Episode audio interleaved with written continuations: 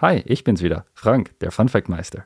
Römische Soldaten haben im Lager immer alles gefunden, weil a. Flaggen alles markiert haben, b. alles farblich gekennzeichnet war, c. jede Zelt eine andere Form hatte, d. alles war immer gleich. Die Antwort gibt es am Ende der Folge.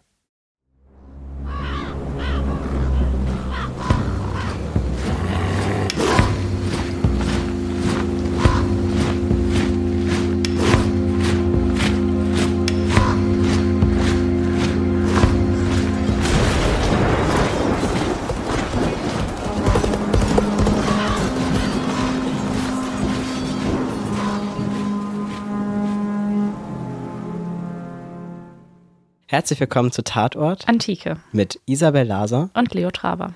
Ein Podcast über wahre und glaubhafte Verbrechen der römischen Antike. Bitte bedenkt dabei, dass antike Quellen auch immer antike Ansprüche hatten und dementsprechend Glaubwürdigkeit und Bedeutung wichtiger waren als beispielsweise Wahrheit oder Belegbarkeit. Und auch für diese Folge ist das wieder ganz besonders wahr, denn wir besprechen noch einmal ein Märchen, bevor wir dann in der Folge danach in die Lebenswelt der Römer eintauchen werden. Einfach um so ein bisschen mehr Abwechslung in den Podcast zu bringen. Und bevor wir diese Folge anfangen, liegt mir aber eine Sache noch ganz besonders am Herzen, denn wir müssen mal wieder eine Contentwarnung aussprechen. In dieser Folge werden wir explizit über Suizid sprechen. Wenn ihr damit Probleme habt, dann empfehlen wir euch ganz klar, die Folge nicht oder nicht alleine zu hören. Und euch gegebenenfalls Hilfe zu suchen. Bevor wir jetzt aber tatsächlich mit der ganz harten Folge anfangen, die zum Schluss dann auch ein bisschen aufgelockert und lustiger wird, übrigens, zumindest von meiner Seite aus, habe ich natürlich noch zwei Fragen an dich, Leo. Worum ging es eigentlich in der letzten Episode? In der letzten Episode haben wir über Daedalus und Icarus gesprochen, über dessen Aussprache des Namens ich immer noch nicht so ganz sicher bin, wie man sie jetzt richtig ausspricht, ja. über Grenzüberschreitung und Freiheit und verschiedene Freiheitskonzeptionen und sind zu dem Ergebnis gekommen, dass Freiheit doch ein kontroverses Konstrukt ist. Der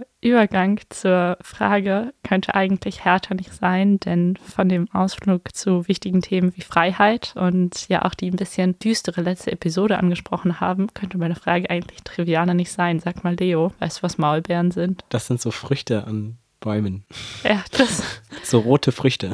Das stimmt. Maul Maulbeeren sind tatsächlich rote Früchte. Hast du eine grobe Ahnung, wie die aussehen? Also ich bin ja schon mal generell positiv überrascht, dass du weißt, was Maulbeeren sind, aber Weißt du, dass die rot sind oder dass die an Bäumen wachsen? Sieht das nicht so ein bisschen aus wie Flieder, nur in groß, also wie Trauben ähnlich? Ja, das stimmt. Oder irgendwie, ich habe auch überlegt, ob es vielleicht was so wie Brombeeren hat. Also mhm. halt so von der Bezeichnung gerade gegenseitig mit den Händen, was echt schwierig ist für alle, die zuhören. Aber ich sag jetzt mal so eine knorpelige Frucht. Das ist eine Gattung wie Feigen. Ich glaube, ich habe in meinem Leben noch niemals Maulbeeren gegessen. Aber wir werden diese Folge, zumindest ich werde diese Folge, darüber sprechen, was eigentlich mit Maulbeeren passiert, wenn sie Zeugen eines Verbrechens werden. Tatsächlich schließt die Geschichte, die ich heute mitgebracht habe, im weitesten Sinne an die Überlegungen aus der nicht letzten Folge, sondern der davor an, als wir über Ariadne gesprochen haben und ihren Faden. Denn Ariadne ist verheiratet mit Dionysos. Und wir hatten der Gott schon, des Weines. Genau. Und wir hatten schon so ganz grob darüber gesprochen, dass er eben der Gott des Weines ist und dass seine Feierlichkeiten generell exzentrischer zugehen als die der anderen Götter. Es ist jetzt so, dass wir uns innerhalb eines Erzählkreises befinden, in dem die Geschichte, die ich heute mitbringe, zum ersten Mal auftaucht. In diesem Erzählkreis passiert es jetzt, dass eine Erzählerin eben diese Geschichte erzählt und das Setting dieser Geschichte ist eine Feier zu Ehren von Dionysos. Das heißt, es ist jetzt nicht mal so unzusammenhängend, was ich die letzten drei Folgen erzählt habe, sondern irgendwie grob wenigstens verwoben. Und um ein letztes Mal anzuteasern, Sachen, die sich immer gut erzählen, sind Sachen über Hochzeiten, Mord und Wahnsinn. Und diese Folge geht es irgendwie ein bisschen um alles. Wir begeben uns aber tatsächlich nicht nach Rom oder Griechenland oder nach Italien, sollte man vielleicht sagen. Also wir sind nicht im Römischen Reich, sondern wir befinden uns in Babylon. Und wie das teilweise so war in großen Städten, ist es auch in Babylon so, dass die Bevölkerungszahl wächst und eine für antike Verhältnisse Metropole entsteht, in der es auch vorkommt, dass man raumschaffend und raumnutzend bauen muss. Und so werden teilweise Gebäude gebaut, die sehr dicht aneinander stehen. In diesem Fall teilen sich zwei Gebäude sogar eine tragende Wand. Und das wird für die Geschichte von unglaublicher Bedeutung werden. In dem einen der beiden Häuser wohnt ein Mädchen namens Tispe, unsere Protagonistin, und gleichzeitig auch ein Mädchen, was mal wieder beschrieben wird als schönstes Mädchen des gesamten Orients. Wenn man antike Geschichten liest, dann sind immer alle die hübschesten und die tollsten. Anscheinend möchte keiner über hässliche Menschen reden. Aber gut, das ist mal was für eine andere Folge. Auf jeden Fall lebt in dem einen Haus Tispe. Und während Tispe heranwächst, sieht sie immer wieder ihren Nachbarn, Pyramus. Und es kommt dazu, dass die beiden nicht nur im regen Austausch sind, denn sie sind in einer Altersgruppe, was natürlich irgendwie dann dazu führt, dass man miteinander spielt, sich immer wieder sieht, sondern es kommt dann auch dazu, dass Pyramus sich in Tispe und Tispe sich in Pyramus verliebt. Jetzt könnte man an der Geschichte sagen, gut, das war's für heute. Wir haben doch gar kein Verbrechen, alles ist schön, alles ist gut, wir haben ein Happy End, die beiden sind verliebt, sie wohnen in der Nähe voneinander und sie dürfen ihr Leben so führen, wie sie wollen, aber das wäre natürlich zu leicht gedacht. Deshalb muss jetzt irgendwas Tragisches passieren. Und das ist, wie es öfter mal so ist, beziehungsweise ist das tatsächlich die erste Geschichte dieser Art, die jemals so erzählt wurde. Die Eltern haben was gegen die Verbindung der beiden. Und weil es ja nicht nur in der Antike, sondern auch bis weit in die Neuzeit noch reichend, auch in der Moderne noch so ist, dass Eltern ein hohes Mitspracherecht in Hochzeiten haben, um die Hand anhalten und sowas passiert ja auch immer noch. Ähm, und dass man das mit gerade Vätern klären muss, ist es eben so, dass Pyramus und Tispe die Hochzeit verboten wird. Lustigerweise sagt man ja, dass Liebe eigentlich so unglaublich blind sein soll, aber im Fall von Pyramus und Tispe ist sie es nicht. Pyramus und Tispe schaffen es, obwohl oder weil sie ineinander verliebt sind, je nachdem, wie man es sehen möchte, dass sie kleinste Zeichen voneinander wahrnehmen und so kommunizieren, denn die beiden sind, wie gesagt, in Häusern aufgewachsen, die eine Wand teilen. Das heißt, sie sehen sich immer wieder, aber sie dürfen nicht offiziell miteinander kommunizieren. Und so kommt es dazu, dass sie wie so eine kleine Zeichensprache miteinander aufbauen und sich so immer wieder untereinander auch verständigen, wenn ihre Eltern mit ihnen auf Festlichkeiten sind oder wenn es in der Stadt zu größeren Festzügen kommt und sie sind eigentlich in stetigem Austausch miteinander. Diese Liebe lässt sie auch eines Tages sehen, dass in der Wand zwischen den Häusern ein Spalt ist. Und dieser Spalt ist groß genug, um sich dadurch zu unterhalten. Und jetzt schleichen sich Pyramus auf der einen Seite und Tispa auf der anderen Seite nachts immer wieder an diesen Spalt im Flur und unterhalten sich durch den Spalt. Und ja, wer verliebt war, weiß vielleicht, wie schnell das geht, dass man sich stundenlang dann unterhält oder stundenlang schreibt, dass man irgendwelche Handy-Akkus noch schnell laden muss, weil das Handy kurz vorm Sterben ist. Und Pyramus und Tispa haben zwar definitiv kein Akkuproblem, aber sie unterhalten sich stundenlang durch diesen Wandspalt und flehen die Wand an an und appellieren an die romantische Seite der Wand, dass sie sich doch teilen möge, dass sie wenigstens so groß sei, dass sie sich durch diese Wand küssen können. Aber natürlich macht die Wand das nicht und so setzen Pyramus und Tispe, die inzwischen Jugendliche sind und natürlich irgendwie so ein bisschen leichtsinnig, alles dran, sich zu treffen. Das heißt, es kommt zu einer Verabredung. Sie haben ihr erstes Date. Und was macht man so standardmäßig beim ersten Date? Leo guckt mich fragend an. Macht kein ja, was, erstes was Date mit Leo. Denn? Was macht man denn am ersten Date? Also wenn ich den unseren Fun Fact Master fragen würde, würde ich mich an dich ketten. Aber ja, das stimmt. Ja, ich weiß nicht, ich würde immer denken, irgendwas Schönes. In unserer Szene passt vielleicht, was Pyramus und Tisper jetzt vorhaben, aber ganz normal finde ich nachts auf dem Friedhof nicht. Du lachst zum Glück auch. Man sollte vielleicht dazu sagen, dass wir beide uns, glaube ich, schon als, also Leo sieht man es mehr an als mir, aber uns als Metalheads identifizieren. Ja, oder bei dir noch ein bisschen mehr Gothic auch. Ja, okay, das stimmt. Und tatsächlich auch beide schon mal öfter gefragt wurden, ob wir eigentlich in Särgen schlafen. Mit Heimaterde aus Transsilvanien. Deshalb kommt es natürlich bei uns öfter mal zu ersten Dates auf dem Friedhof, ganz klar. Eigentlich wäre das dann quasi wie zu Hause halt so ein genau. erstes Date. Aber na gut, aber auf jeden Fall haben Pyramus und Tisbe ihr erstes Date. Und Pyramus hat den grandiosen Einfall, dass man sich doch an einem Grabstein außerhalb der Stadt treffen könnte, nachts man muss sich das jetzt vorstellen, wir haben keine Straßenbeleuchtung. Das heißt, Pyramus beschreibt diesen Ort und er sucht händeringend irgendwas, wie man diesen Ort dann auch von weitem erkennen kann. Und er sagt, warte mal, da ist ein Baum und an dem wachsen Maulbeeren und die sind weiß. Und jeder, der aufgepasst hat, hat jetzt tausend Fragen. Und Tispe da treffen wir uns. Und Tispe sagt, na klar, auf jeden Fall. Wann wollen wir uns denn treffen? Und darauf sagt Pyramus, morgen um Mitternacht. Friedhof, Mitternacht, ach, beste Idee. Dreh dich davor dreimal im Spiegel und sag Bloody Mary, dann kann dir nichts passieren. und so kommt es jetzt dazu, dass die beiden eben diesen grandiosen Plan haben und Tispe zieht sich ein wunderschönes Kleid an und nimmt einen Schleier mit, denn es war tatsächlich in der Antike auch gang und gäbe, dass Frauen ihre Haare bedeckt haben. Und so macht sie sich jetzt auf den Weg zum Treffpunkt. Und sie kommt an und sie wartet und sie wartet und Pyramus kommt zu spät. Als sie dann endlich Schritte hört, ist Tispe natürlich unglaublich glücklich, dreht sich um und blickt in die Augen einer Löwin. Und diese Löwin ist wahrscheinlich zu der Stelle gekommen, weil sie aus dem vorbeifließenden Fluss trinken wollte und hatte, so geht die Geschichte, kurz davor ein Tier getötet. Wie das jetzt passiert, wenn ein Raubtier ein anderes Tier tötet, blutet sie aus dem Maul. Und Tispe macht das Einzige, was in der Situation als unbewaffnete Person sinnvoll ist. Sie rennt um ihr Leben. Und wenn du um dein Leben rennst, ist dir das wurscht, ob dein Schleier gerade wegfliegt oder ob du den überhaupt mitnimmst. Sie rennt, kommt in einer nahegelegenen Höhle zum Stehen, hat die Löwen tatsächlich abgehangen, aber ihr Schleier ist nicht mehr da. Dafür kommt jetzt Pyramus, der sich übrigens sicherheitshalber mal ein Schwert mitgenommen hat, an die Stelle, an der sich Pyramus und Tis betreffen wollten. Und naja, ich denke, ihr könnt euch vorstellen, was Pyramus jetzt sieht und wie er darauf reagiert. Denn das Einzige, was noch an der Stelle zu finden ist, ist Tisbes Schleier. Und auf dem ist das Blut aus dem Maul der Löwin. Denn wer Katzen kennt, weiß, die spielen mit sowas. Wahrscheinlich hat sie sich auch erstmal draufgelegt, denn wo ein Tuch liegt, liegt eine Katze. Ja. Aber auf jeden Fall kommt es jetzt dazu, dass Pyramus eben diesen blutigen Schleier sieht. Und Und lass mich raten, er zählt eins zu eins zusammen und denkt, die Löwin hätte sie getötet. genau, er zählt eins und eins zusammen und kommt auf drei. Und denkt, dass es jetzt nur noch einen Ausweg gibt. Also nachdem er natürlich bisher alles unglaublich richtig gemacht hat, bemitleidet er sich jetzt total. Und ich erzähle die Geschichte auf gar keinen Fall ketzerisch und man hört nicht raus, wie ich darüber denke. Er bemitleidet sich jetzt und ist unglaublich traurig. Und es kommt dazu, dass er sagt, hey Tisbe, ich ehre dich als Person wirklich unglaublich und ich halte unsere Liebe über alles und es gibt für mich keine andere Frau als dich. Und jetzt ist es wieder so ein bisschen wie in der Lucretia-Folge, in der es darum ging, dass wenn man dieses Konstrukt der Liebe, was immer irgendwo auch eine Monogamie im Idealfall für Römer beinhaltet, bricht, dass man dann eigentlich irgendwo auch seine Ehre verliert. Und weil Pyramus nicht nur vor Trauer zerfleischt wird, so wie er denkt, dass Tisbe von der Löwin zerfleischt wurde, sondern ihn auch diese drohende Ehrlosigkeit aufisst, beschließt er, dass er sich vornüber in sein Schwert stürzt. Drastische Reaktion.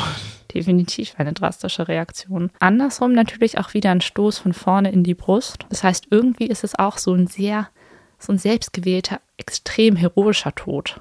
Also ich möchte nicht sagen, dass ich die Art und Weise, wie sich Pyramus umbringt, als heroisch wahrnehme oder sein gesamtes Vorhaben hier irgendwie besser darstellen, als ich es tatsächlich empfinde. Ich muss sagen, bisher hat der Junge noch nichts richtig gemacht. Leute, trefft euch nicht nachts an einem Ort, an dem ihr denkt, ihr müsst bewaffnet hingehen. Macht das nicht, ist keine gute Idee. Aber die Art und Weise, wie er sich jetzt umbringt, sendet natürlich ein Signal. So nach dem Motto, eigentlich bin ich halt total der Held und, und ich fürchte nichts. Und ich bringe mich jetzt vorwärts kippend in mein eigenes Schwert um. Ich finde, man kann das aber auch so umdeuten. Ich möchte nicht in einer Welt leben, wo der Hass zwischen unseren Familien dafür sorgt, dass sowas passiert. Das stimmt. Es ist in der antiken Da- Darstellung aber tatsächlich noch gar nicht vom Hass der Familien gesprochen worden. Also Ups. Nein, das ist ja nicht weiter schlimm. Es gibt tatsächlich ganz viele nicht antike Darstellungen von genau dieser Geschichte, die sagen, dass die Familien verfeindet sind. Aber da habe ich in der Quelle, belehrt mich eines Besseren, keinen Beleg für gefunden. Es bleibt aber kritisch, dass die Familien was gegen diese Verbindung haben. Das natürlich. Und dass man halt sagt, okay, ich möchte in einer Welt nicht leben, in der ich nicht mal die Freiheit habe, zu entscheiden, mit wem ich zusammenleben möchte. Das finde ich, das hat schon dann tatsächlich auch eine ernstere Implikation. Also ich stimme dir zu. Man kann nur leider Gottes in der antiken Quelle keinen Hinweis darauf finden, dass die Familien tatsächlich verfeindet sind. Aber ich finde, du hast schon recht. Also Dann kenne ich eine modernere Interpretation von der Geschichte. kommen wir ja vielleicht auch nachher nochmal kurz zu. Aber jetzt habe ich ja immer noch irgendwie eine Frage, die offen ist. Denn Pyramus liegt tot unter dem Maulbeerbaum und sein Blut, als er sich in dieses Schwert geworfen hat, so hoch gespritzt, dass es die Maulbeeren, die am Baum sind, gefärbt hat. Und die einmal weißen Früchte sind jetzt wie oxidiertes Blut, dunkelrot, fast lila. Und das Blut, was von ihm in den Boden fließt, fließt in die Wurzeln des Baumes, der angeblich dann dieses Blut aufnimmt. Und deshalb sind dann auch alle weiteren Maulbeeren dunkel. Was passiert mit Tispe? Das ist eine gute Frage, denn noch lebt Tispe. Und Tispe kommt jetzt aus der Höhle, eilt zum Maulbeerbaum und sieht erstmal, dass die Früchte eine andere Farbe haben und wundert sich, was da passiert ist. Als sie dann näher kommt, sieht sie, dass Pyramus unten auf dem Boden liegt und dass er sich umgebracht hat. Und jetzt ist es natürlich so, dass Tispe eins und eins zusammenzählt und auf zwei kommt. Ihr blutiger Schleier, toter Pyramus. Und sie fühlt sich unglaublich schuldig dafür, dass er sich umgebracht hat, denn eigentlich ist ihr ja gar nichts passiert. Und sie fragt sich, ob sie nicht besser nicht hätte fliehen sollen. Und eigentlich betreibt sie jetzt für sich selbst so ein bisschen Victim Blaming, weil sie jetzt die Schuld bei sich sucht. Ob sie vielleicht zu früh gekommen ist oder ob sie irgendwas falsch gemacht hat. Dann realisiert sie, was ihr Pyramus für sie gemacht hat. Denn er hat ja das Signal an alle gesendet, wenn ich nicht mit Tispe zusammen sein kann, dann möchte ich gar nicht sein. Und sich umgebracht. Und jetzt beschließt Tispe, dass wenn Pyramus das kann, sie das auch kann und möchte, um wenigstens im Tod bei ihm zu sein und ihm einfach so ein letztes Mal ihre Treue zu erweisen. Und ich weiß, ich habe das jetzt gerade sehr emotional aufgebaut, aber sie stürzt sich jetzt in das gleiche Schwert, in das er sich gestürzt hat. Und darf ich sagen, was da seit Jahren meine einzige Assoziation zu ist? Ich habe ein bisschen Angst, was jetzt kommt. Das ist, hat sowas vom Dönerspieß, oder? Hast du das schon mal gesehen, wie man so die einzelnen Fleischlappen auf den Spieß? Das kommt zum ersten Döner der Geschichte. Man muss es mir nachsehen. Ich habe mich mit dieser Geschichte tatsächlich schon ein bisschen länger beschäftigt, denn ich habe da, das sage ich jetzt einfach mal so am Rande, meine Bachelorarbeit drüber geschrieben. Und irgendwann ging mir gerade Pyramus doch sehr auf die Nerven. Und so, so, sei dir verziehen. so kommt es dann zu solchen Überlegungen. Aber auf jeden Fall sind die beiden jetzt tot unter dem Maulbeerbaum. Aber das beendet natürlich die Geschichte noch nicht. Und ich möchte an der Stelle nochmal ganz explizit sagen, weder Leo noch ich nehmen Suizid als Verbrechen wahr. Wir haben schon ausführlich darüber gesprochen, dass Suizid weder als Verbrechen wahrgenommen werden sollte, noch etwas ist, was vorbeistreicht, ohne irgendjemanden, der zurückbleibt, zu betreffen. Genauso wie andere Menschen, die Suizid begehen, haben natürlich auch Pyramus und Tispe Familien. Und selbst wenn die Familien sich davor einfach nicht in Ordnung benommen haben, und das kann man in diesem Fall schon definitiv sagen, denn Pyramus und Tispe hätten halt niemals diesen extremen Schritt gehen müssen, wenn ihre Familien ihnen das nicht verboten hätten. Aber die Familien bleiben über und der Selbstmord von den beiden und gerade auch die Art des Selbstmordes, also dass sie jetzt wenigstens im Tod vereint sind, macht was mit den Familien. Und jetzt passiert eigentlich eine schöne Sache, finde ich. Denn es war jetzt schon tragisch genug an dieser Stelle. Das kam auch zu einer Sache, die man einfach nicht mehr zurücknehmen kann. Aber im Tod realisieren jetzt die Familien, dass die Trauer sie vereint. Und so beschließen sie, dass sie entgegen aller vorherigen Beschlüsse Pyramus und Tispe gemeinsam beerdigen und ihnen so tatsächlich erlauben, im Tod vereint zu sein. Und hier kommt diese Geschichte zu einem Ende. Aber wo eine märchenhafte Geschichte endet, ist meistens die Adaption nicht weit. Und vielleicht hat der ein oder andere schon eine Assoziation gehabt oder gedacht, warte mal, Pyramus und Tispe, ich kenne die Geschichte, aber ich kenne sie anders. Also mir ist es auch gleich entgegengekommen. Vielleicht habe ich deswegen auch das mit diesem Hass der Familien untereinander gleich irgendwie mitgebracht. Und Pyramus und Tispe ist mir tatsächlich auch so schon mal über den Weg gelaufen, und zwar im Sommernachtstraum. Aber was haben der Sommernachtstraum und Pyramus und Tispe noch gemeinsam? Shakespeare. Und Shakespeare hat ein anderes Werk verfasst, wo es auch um eine Liebe geht, die so von überwältigender Absolutheit ist, dass sie eigentlich nur im Wahnsinn enden kann. Und zwar Romeo und Julia. Ich denke, viele können mit Romeo und Julia was anfangen. Aber ich denke, auch wenn Romeo und Julia vom Namen her wahrscheinlich vielen bekannt ist, ist es trotzdem angebracht, wenn du das noch einmal kurz für uns zusammenfassen könntest. Also zusammenfassend. Ähm, man könnte es in drei Sätzen zusammenfassen. Wir haben zwei Personen, die sich lieben. Die Familien hassen sich und beide sterben am Ende. ähm, wir fangen mal vorne an. Wir befinden uns in Verona und dort gibt es zwei Familien, die sich seit Anbeginn der Zeit hassen. Aus diesem Hass entsteht eine Liebe zwischen Romeo und Julia. Sie können aber diese Liebe nicht ausleben, weil sie nun mal diesen beiden Familien angehören. Um einen ersten Schritt in Richtung Vermählung zu machen, weil er der Meinung ist, dass das etwas ist, was die beiden Familien zusammenbringen könnte, traut Pater Lorenzo ähm, die beiden heimlich. Dann kommt es aber zu einem Umbruch. Bis dahin könnte es noch eine lustige Liebeskomödie werden. Aber dann kommt es zu einer Auseinandersetzung zwischen Tybalt und Tybalt ist der Cousin von Julia und Romeo, wobei Tybalt verstirbt. Und hier kommt die dramatische Wendung. Romeo muss fliehen und Julia soll zwangsverheiratet werden. Um diese Heirat auszuweichen, gibt Pater Lorenzo ihr ein Schlafmittel, was sie für so knapp einen Tag oder zwei Tage bewusstlos oder scheintot machen soll. Er verfasst einen Brief und schickt diesen an Romeo, dieser erreicht ihn aber leider nie. Wie bei Pyramus und Tispe kommt es zu dem großen Missverständnis. Natürlich erreicht die Botschaft von Julias Tod Romeo und er kommt zurück, um sich von seinen mit, mit eigenen Augen zu sehen und findet in der Familiengruft die tote Julia und vergiftet sich dort. Als diese natürlich aus ihrem Schlaf erwacht, findet sie Romeo tot mit einem Dolch ins Herz aus Trauer um ihre Kinder und dass es so weit gekommen ist, versöhnen sich die Familien und auch damit gibt es dann quasi ein positives Ende. Aber ihre Kinder bringt es natürlich nicht zurück. Nee, definitiv nicht. Aber ich muss sagen, dass ich, wenn ich mir eben die Geschichte von Romeo und Julia angucke, da viel, viel mehr dieses tragische Gefühl habe als bei Pyramus und Tispe. Und ich glaube, das macht viel auch die Erzählweise. Denn bei Romeo und Julia hat man ja schon auch dieses, ich sag mal, Hadern im Vorhinein. Man muss dazu auch sagen, dass Romeo in der Geschichte deutlich älter ist als Julia, was dem allen, finde ich, sowieso nochmal ein bisschen bitteren Beigeschmack gibt. Aber als es dann eben zu dieser Todesszene kommt, finde ich, hat man auch wirklich so diese ganz klassische Beschreibung vom Suizid. Und wenn ich das jetzt vergleiche mit dem, was ich bei Ovid über Pyramus und Tispe habe, dann hoffe ich, dass ich jetzt wieder nicht jedem hier die Crime-Stimmung kaputt mache. Aber das Vergleichsbild, was Ovid benutzt, um zu beschreiben, wie Pyramus Blut aus ihm herausbricht, als er stirbt, ist das eines Wasserrohrbruchs. Das heißt, Ovid geht jetzt hin und sagt, ja, das Blut spritzt dann aus ihm raus, wie das so ist, wenn ein Wasserrohr in der Stadt platzt und das Wasser unkontrolliert in alle Richtungen schießt.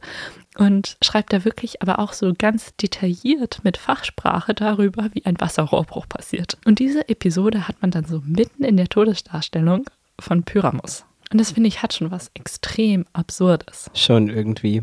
Und ich glaube, genau das ist der Punkt.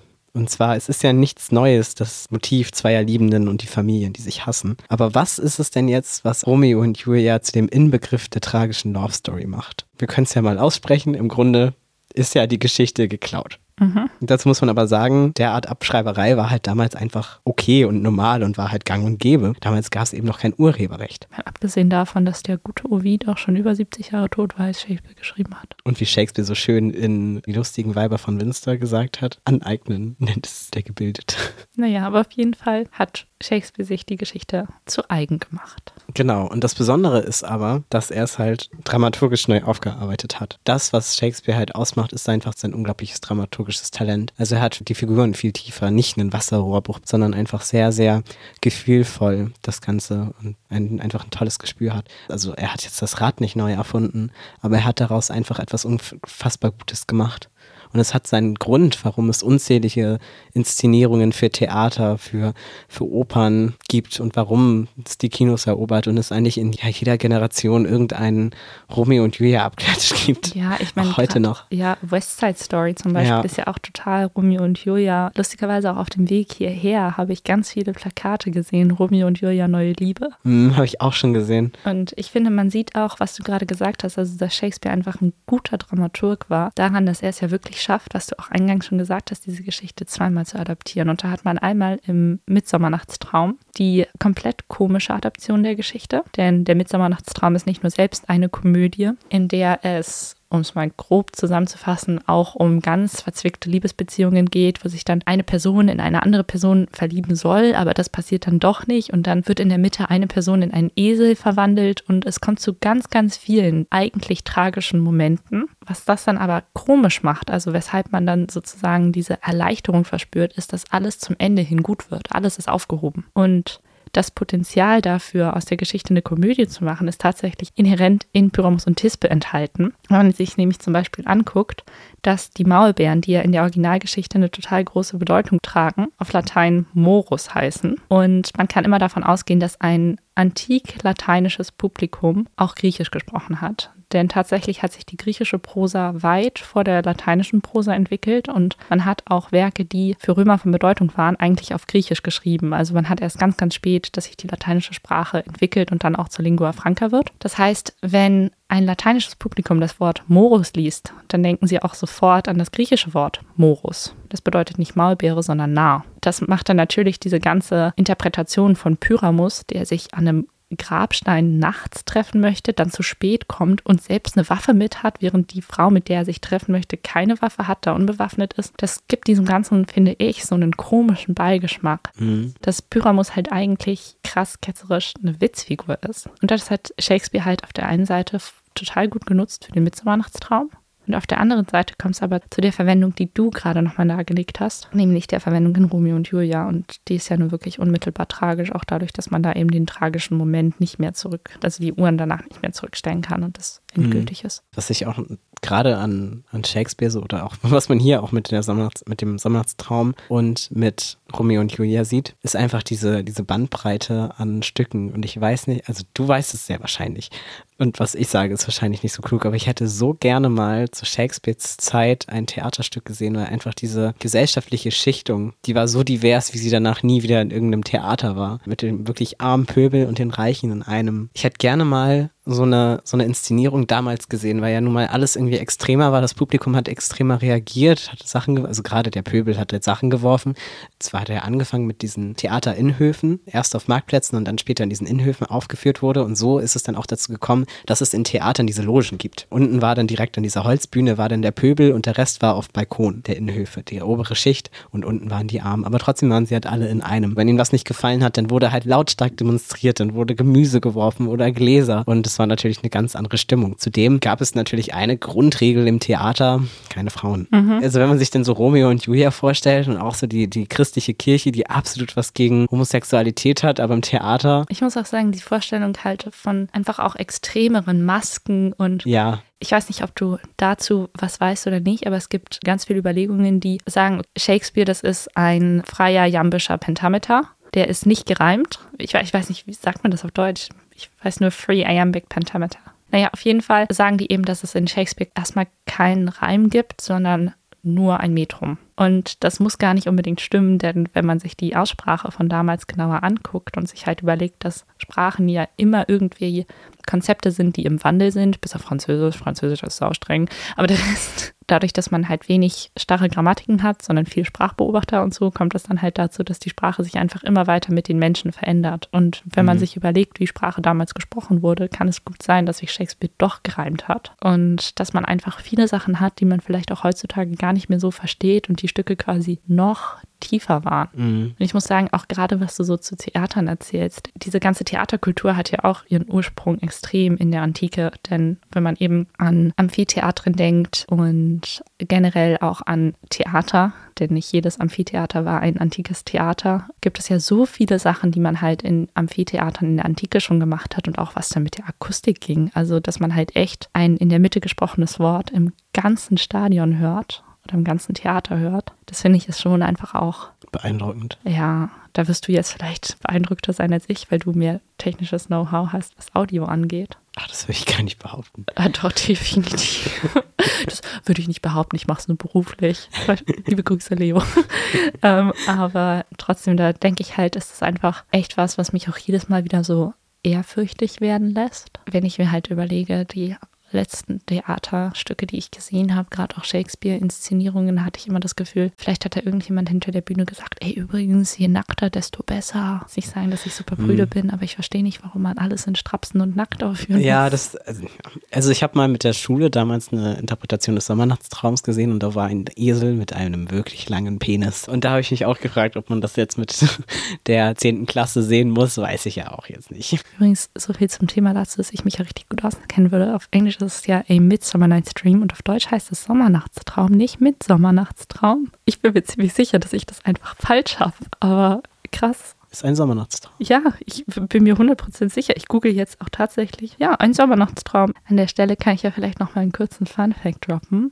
Man hört es munkeln, dass Leo von einem Musiker abstammt. Und wer jetzt googeln kann, weiß dann auch von welchem Musiker der den Hochzeitsmarsch für den Sommernachtstraum geschrieben hat. Und um vielleicht nochmal abschließend darüber zu reden, warum eigentlich solche Geschichten sich gerade so tragen. Ich denke, auf der einen Seite trägt sich das einfach immer weiter, weil verbotene Liebe und unerfüllte Liebe eben irgendwie was ist, was viele Leute auf irgendeiner Ebene anspricht und viele betrifft. Ich glaube, wer schon mal unglücklich verliebt war, der ich jetzt gerade im Hintergrund ausstehen und sich denken, oh ja, das kenne ich. Und man hat es ja auch total oft, dass man sich irgendwie zu Leuten hingezogen fühlt, zu denen man sich nicht hingezogen fühlen sollte. Also standardmäßig, dass man dann plötzlich irgendwie, auch wenn man normalerweise gar nicht auf den Typ steht, ähm, sich in seine vorgesetzte Person verliebt oder so. Oder weiß ich nicht, in der Schule. Ich meine, es gibt eine komplette Porno-Rubrik, die sich nur darum dreht, dass man irgendwie eine Hot-Teacher-Beziehung hat. Das ist ja auch mit diesen Romeo und Julia-Interpretationen so. Es gibt es wirklich in allen Bereichen, ob es jetzt um ethnische Geschichten geht. Das ist wieder was, was also gerade auch Liebe mit so emotionalen Geschichten, das ist einfach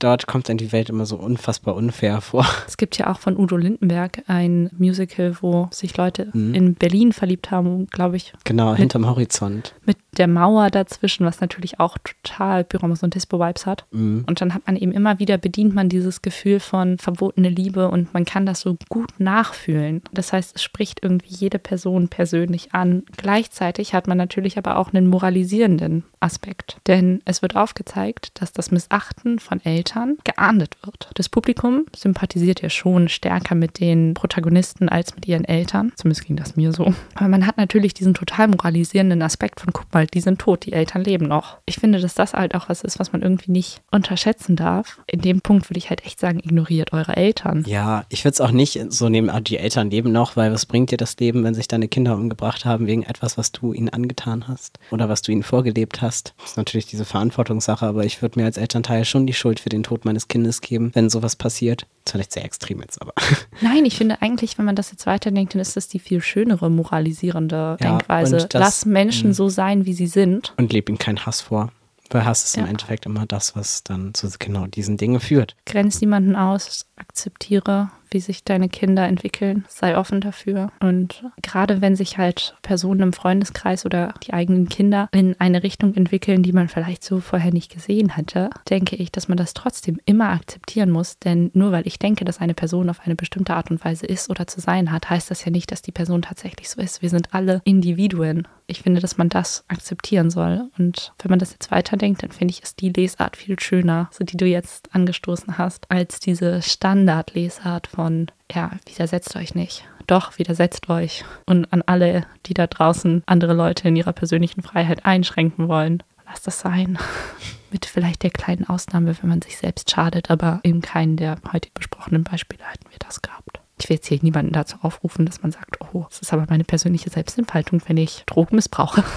Das nicht. Aber in einem Rahmen, in dem das in Ordnung ist, sollte sich jeder frei entfalten dürfen. Ja, dann bleibt es mir an der Stelle, mich dafür zu bedanken, Willst du schon gehen? Der Tag ist doch noch fern. Es war die Nachtigall und nicht. die Lerche. Das ist übrigens was, was mal in der Drei-Fragezeichen-Episode auch vorkam. Und seitdem habe ich immer bei, ja, du auch, du auch. Ah, wir sind kleine, ekelhafte Nerds. und es ist auch noch so eine Radiofolge und ich fühle mich sowieso immer, wenn ich hier sitze mit dem Mikrofon, so als würde ich irgendwie total wichtig im Radio sein. Aber gut. Ja, was jetzt noch bleibt, ist, den Vorhang zu schließen und einmal nach vorne zu kommen, uns zu verbeugen, für eure Aufmerksamkeit zu bedanken. Wir verlassen die Bühne und übergeben das Mikrofon Frank mit der Auflösung der Eingangsfrage. Die Antwort ist D. Alles immer gleich war. Und damit sagen wir bis zum nächsten Mal bei Tatort Antike.